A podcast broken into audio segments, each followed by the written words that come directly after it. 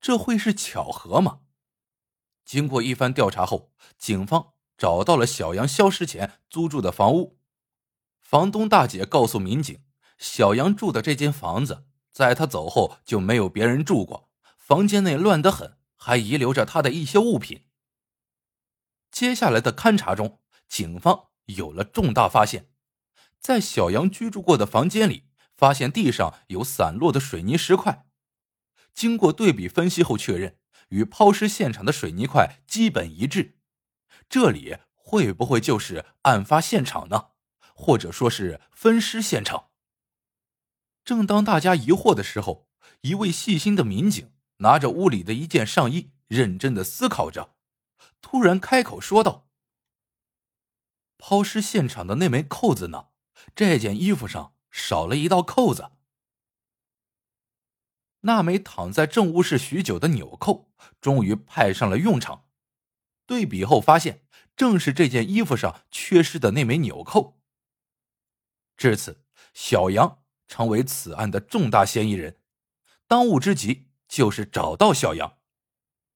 可是，直到这个时候，众人才发现，不仅是警方，就连当地的村民对这个小杨的信息都是知之甚少。连他的真实姓名都不知道，又没有照片，茫茫人海，那么多叫小杨的人，去哪里找呢？案件似乎在突然之间陷入了僵局。完美犯罪的第二特点就是，案件即使被发现，也无法追捕到罪犯本人。照这么看，如果这个小杨真是凶手，那他隐藏的就太深了。但还有一句话。只要你做了，就会留下痕迹。况且小杨在当地居住了那么久，人们多多少少应该对他有些印象。二零零九年十月二十七日，河南省公安厅的刑侦专家来到了洛阳，并从上海专门请来了公安部特约模拟画像专家。大家想的没错，通过大量走访，模拟小杨的画像。十月二十九日，警方将最有可能像小杨的那张画像印章了五万多份，并附上了悬赏通告，收集小杨的信息。重金之下，电话不断，警方进行严谨的筛选后，认为濮阳市台前县的一名男子提供的信息最为可靠，因为他对这个小杨的描述最为符合消失的小杨情况。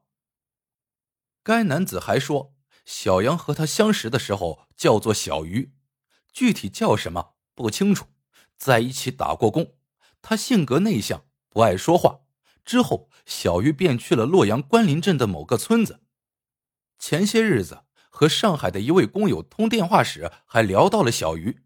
工友说，小鱼正在上海闸北的一个厂子里打工。案子到了这个地步，只能是死马当做活马医。只要有一线的可能，警方就会付出百分的努力，跑一趟上海，找到小鱼再说。不巧的是，当警方不远千里赶到上海的时候，工厂的人告诉办案民警，小鱼于五天前就辞职了，去了安徽濮阳。警方没有就此放弃，电话直接打回洛阳，洛阳警方又派出一队民警驱车。前往安徽濮阳。十一月十一日中午一点多，通过两地警方的配合，大量走访摸排后，终于确定了小鱼的位置，在濮阳汽车站附近的一家旅馆内将其抓获。当洛阳警方亮明身份后，小鱼并没有狡辩，反而不解的问道：“你们是怎么找到我的？根据书中的描述，你们应该找不到我呀。”警方审讯后得知，他本名叫于木世，既不叫小鱼，也不叫小杨，山东省阳谷县人，是个孤儿。十年前开始离开家乡，外出打工为生。由于他的经历，致使他从来没有过安全感，更不会轻易相信别人，所以他很少与人相处，更不会将自己的真实姓名告诉别人，也不怎么用电话，即使使用。也会经常更换。二零零七年年底的时候，他在洛阳关林镇的工地上认识了范流栓。由于他吃苦能干，很快得到了范流栓的认可。而于牧氏无依无靠，也觉得这个年长自己二十多岁的男子靠得住，便认他做了干爹。从此，范流栓一有活，都会带着于牧氏一起做。于牧氏也干得相当卖力，从来不多说一句话。当然，他也不爱说话。于牧氏任劳任怨，但范流栓却对这个干儿子心眼颇多，自认是捡了个好劳力。每次给于牧氏发放工资的时候，总是不够数。跟着范流栓干了一年多后，范流栓已经欠下于牧氏两万多元的工资。于牧氏几次讨要未果，最终两人闹掰，各干各的。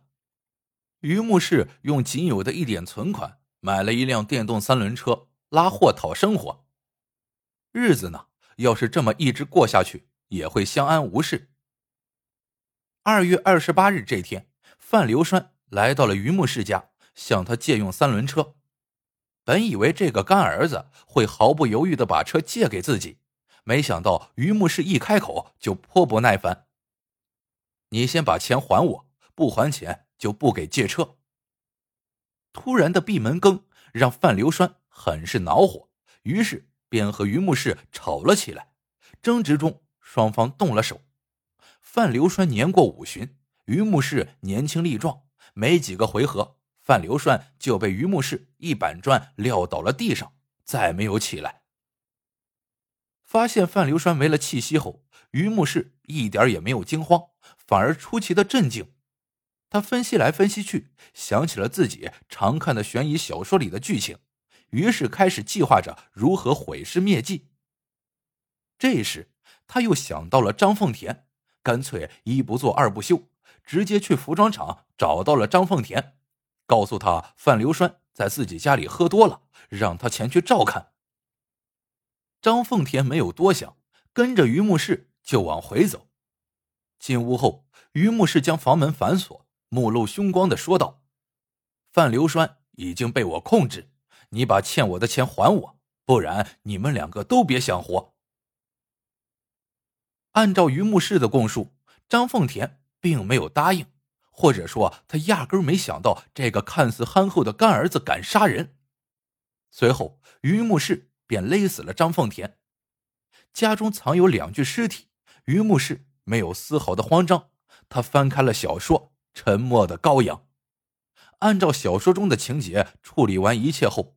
于牧氏认为做的天衣无缝。值得一提的是，直到他在旅馆被抓的时候，手里依然抱着一本犯罪心理学的小说。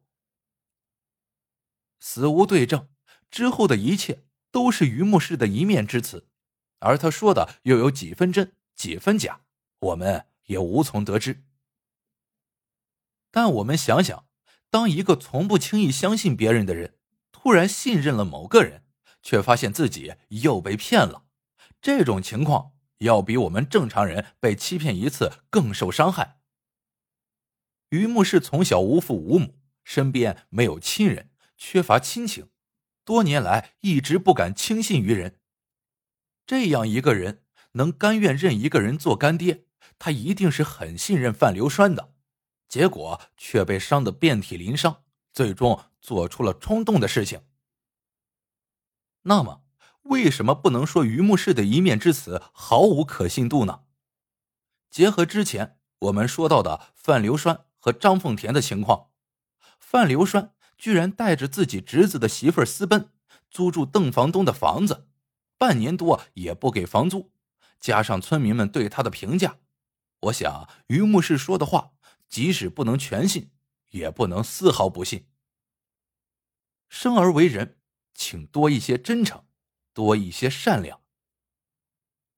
最后补充一句：遇到于木是这样被欠薪的情况，我们完全可以拿起法律的武器去维护自己的利益，切勿走了极端。